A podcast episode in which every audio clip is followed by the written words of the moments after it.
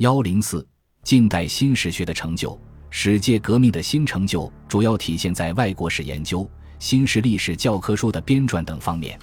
外国史研究的成果，十九世纪末二十世纪初是中国社会变动最为剧烈的时期。帝国主义列强的侵略和掠夺严重的威胁着中华民族的生存，而清王朝的反动腐朽统治不仅没能有效地阻止列强的侵略。反而更加深了民族的危机，因此，日渐成长起来的资产阶级要求变法图强、要求革命的呼声已经汇聚成时代潮流。在史学界代表着这一时代潮流的新史学家们，在外国史研究上侧重于亡国史、变法史、立宪史和革命史的研究和介绍，其学术成就不仅代表着史界革命在外国史研究方面所体现的高度。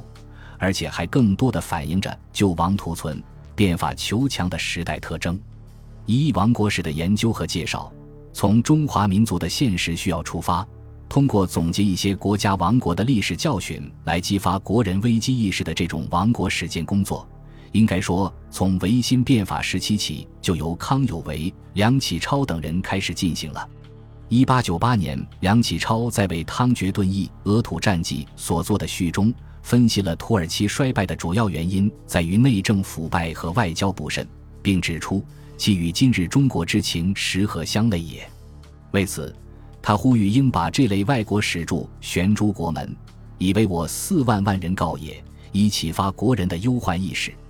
康有为在一八九八年戊戌变法期间，曾向光绪帝进呈了《波兰分灭记》一书，该书凡七卷，分为十章。叙述了波兰因政治腐败，从一个欧洲大国渐至衰弱，终被强国瓜分灭亡的历史，提醒人们牢记前车之鉴，误导波兰亡国覆辙。梁启超到日本后，在《新民丛报》上继续撰写大量有关亡国史方面的文章，如《朝鲜亡国史略》《越南亡国史》《朝鲜灭亡之原因》等，激发国人的危机意识。从一九零零年以后，革命党人也开展了亡国史件方面的撰述宣传工作，因此，这类著作是当时有关外国史研究著作中数量较多的一类。据粗略统计，一九零零年至一九一一年间出版的亡国史已著当在五十种以上，其中流传较广的有殷建设编的《晋世亡国史》，薛哲龙译的《波兰衰亡史》。张启卫译的《埃及进士史》等一些周边国家的亡国史游引起了国人的关注。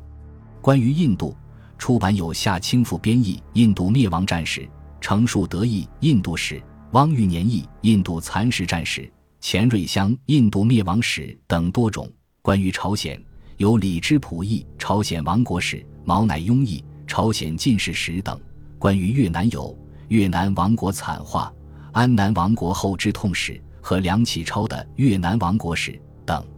总之，二十世纪初，王国史编译和研究一时趋盛。从根本上说，是这一时期极度严重的民族危机激起的。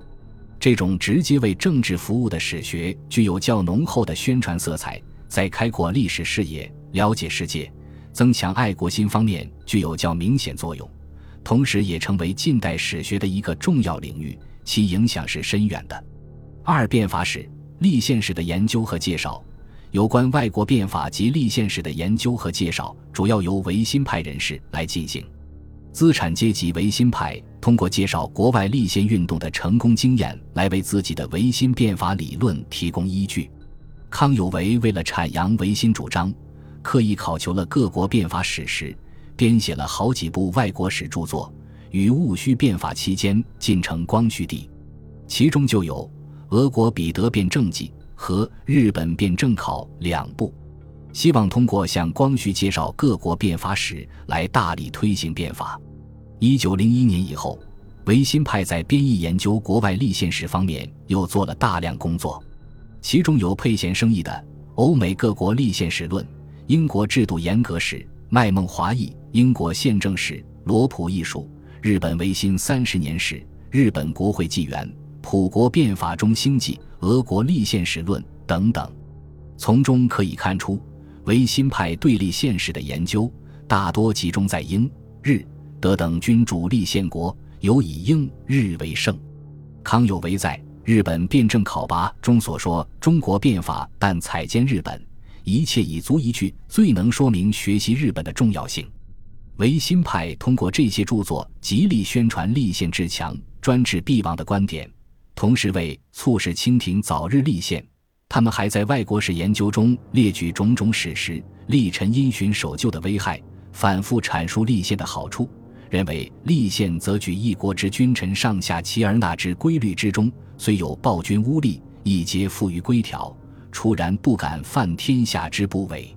其或强暴消节，悍然滥用其特权矣。然受其害者，有的起而抵抗，举宪法而立与之争，故匹夫穷民皆有所适以自固。法治国与人治国，其利害之玄绝如此。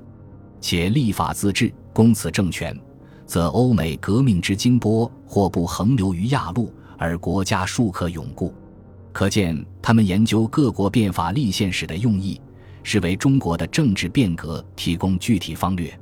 三革命史和独立史的研究和介绍。二十世纪初，一些进步知识分子还编译出版了不少介绍外国资产阶级革命的著作，如《泰西革命史鉴》《美国独立史》《美国独立战史》。美国独立史别裁、法兰西革命史、意大利独立史、意大利建国史、荷兰独立史、希腊独立史、俄国革命战史等等。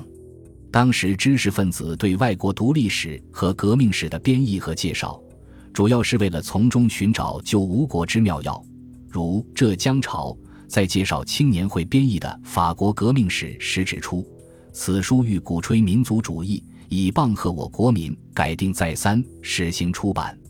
其中叙法国革命流血之事，慷慨激昂，熠熠欲生，正可为吴国前途之归鉴。云云，构而读之，不觉其武，真就吴国之妙药，指吴国之主动机关也。爱国志士不可不各守一边，以自策立。如果说亡国史的研究体现了爱国人士在严重民族危机刺激下产生的急切救国愿望，立宪史的研究和介绍反映了维新派企图通过改良方式挽救民族危亡的愿望的话，那么革命史和独立史的研究和介绍则反映了革命派欲通过革命手段推翻帝制，建立资产阶级民主共和国的强烈愿望。十九世纪末二十世纪初期，由于大批留学生出国，大量外国译著传入，促进了国内资产阶级知识分子群的产生和发展，使中国和近代世界之间的距离逐步缩小。一些外国史著作大多是直接译自外文书籍，依据渐趋严谨，在深度和广度上都较从前有了很大发展。而此期的外国史编译和研究，在传播新思想。特别是鼓动人们奋起救亡或革命方面，的确起了相当积极的作用。新式历史教科书的编撰，新式历史教科书的编撰也是史界革命所取得的重要成就。随着十九世纪末二十世纪初新学校的兴起，学校教育的迅速发展，编写新的历史教科书已成为社会的普遍需要。一九零二年，文明书局推出丁宝书《中国历史》二册。陈茂志《中国历史》二册，秦瑞介《西洋历史》二册和《东洋历史》一册，吴启祥译《万国通史教科书》二册。继后，商务印书馆出版《庄于历史》四册，姚祖进《历史》四册，姚祖义最新高等小学中国历史教科书二册等。在众多的教科书中，较有影响的，当推曾坤化的《中国历史》。夏曾佑的最新中学中国历史教科书和刘师培的中国历史教科书，中国历史是曾坤化留日期间参考东西洋名著及中国史籍编成的一部历史教科书。上卷于一九零三年由东西译社编辑出版，署名衡阳一天士，内容广涉各时代教育、艺术、政治、外交、武备、地理、宗教、风俗、实业。财政、交通、美术等人类社会生活的各方面，尤致力于探讨人群进化之大势和盛衰隆替之原因。史书出版后，受到新学界欢迎。有人在《浙江潮》上撰文称其题材新辟，材料丰多，而又以民族主义为其宗旨，成我国历史界开创之大作，而普通学教科书中稀有之善本也。夏曾佑所撰《最新中学中国历史教科书》为其一生中最重要也是唯一的史学著作，凡三册。该书冠以今文经学和历史进化论观点。将中国古代历史分为上古、中古、近古三大时期和传移、化成、极盛、中衰、复盛、退化、更化等七个小时期。书仅成随以前部分，只能算半部通史，但因颇多创新，显示了与封建正史完全不同的面貌，故在当时享有一定声誉。一九三三年，商务印书馆复将其改题《中国古代史》，重排出版。列入大学丛书，刘师培的《中国历史教科书》全书气息周末三册，一九零五至一九零六年间由国学保存会出版。此书比较注意社会生活的各个方面，如对古代田制、农器、商业、财政、工艺、公事、衣服、饮食等经济发展过程，都列有专题论述。由注重从古代礼俗及典章制度中考察社会变化状态。纵观这一时期的历史教科书，不仅数量日渐增多，而且种类繁复。除了一般的中外通史著作，亦出现了乡土历史、兵法史和实物掌故教科书等。从编纂形式来看，这一时期的历史教科书大多采用章节体或以接近章节体的以课为题的编写形式。它突破了封建传统史学题材独占史院的局面，推动中国历史编纂学向前跃进一大步。近代章节体日益受到人们的高度重视，也反映了以帝王为中心的封建旧史学的没落和资产阶级史学兴起后致使风气转换的趋势。此外，这一时期的教科书还表现出以历史教学救国的编纂思想。例如，一九零三年商务印书馆出版的《中国历史教科书》的序位，这段论述典型的体现了这一思想。总之，试图利用宣传历史与爱国心的密切关系，以唤起人们的民族自尊心和自豪感，是这一时期教科书的编纂宗旨之一。